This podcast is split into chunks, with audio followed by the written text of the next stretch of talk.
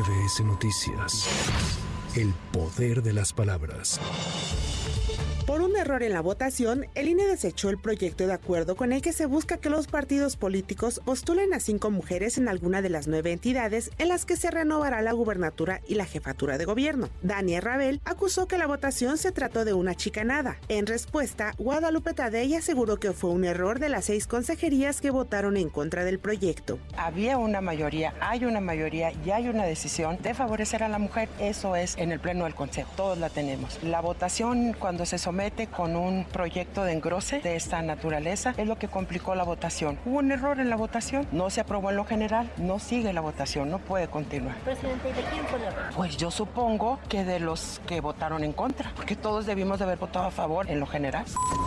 Este domingo tendrá lugar en Palenque, Chiapas, la cumbre migratoria a la que convocó México para atender la crisis humanitaria que afronta Latinoamérica con el tema migratorio. Al encuentro denominado por una obesidad fraterna y con bienestar asistirán Cuba, Colombia, Honduras, Haití, Venezuela, Ecuador, Guatemala, El Salvador, Belice, Costa Rica y Panamá. En este tenor, la Organización Médicos Sin Fronteras instó a los gobiernos de América Latina y el Caribe a actuar de forma inmediata y coordinada para atender a la población en movimiento que alcanza números récord este año.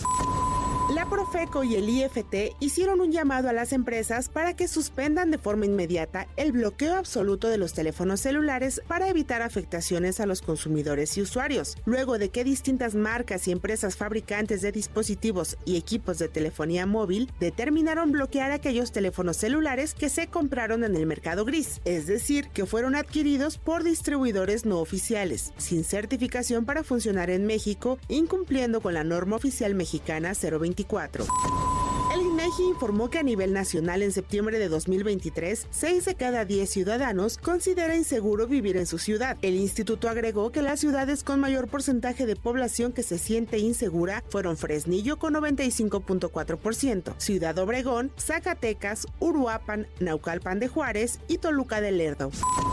Los comerciantes agrupados en la Alianza Nacional de Pequeños Comerciantes advirtieron que la guerra en Medio Oriente amenaza con elevar los precios del petróleo, combustible, gas natural y alimentos de importación hasta en un 20%, lo que provocaría una nueva ola de inflación en el país en compensación por las afectaciones a los trabajadores del Poder Judicial, luego de aprobar la extinción de los fideicomisos de esa instancia, entre otros el que contaba con poco más de 69 millones de pesos para atender enfermedades costosas de los trabajadores, se hará el compromiso de aprobar en el presupuesto 2024 una partida extra para garantizar esos servicios. Así lo prometió el coordinador parlamentario de Morena en la Cámara de Diputados, Ignacio Mier. Me comprometo con los trabajadores, igual que ya lo hizo el titular del Ejecutivo, que en la revisión del presupuesto se incluya una partida específica en el capítulo 1000 para garantizar que tengan una prestación para ese tipo de tratamientos, no de 69 millones que les tocaría de a mil pesos al año por trabajador, no, que sea un fondo para la atención con instrumentos de inversión transparente que sean publicados por 260 millones de pesos.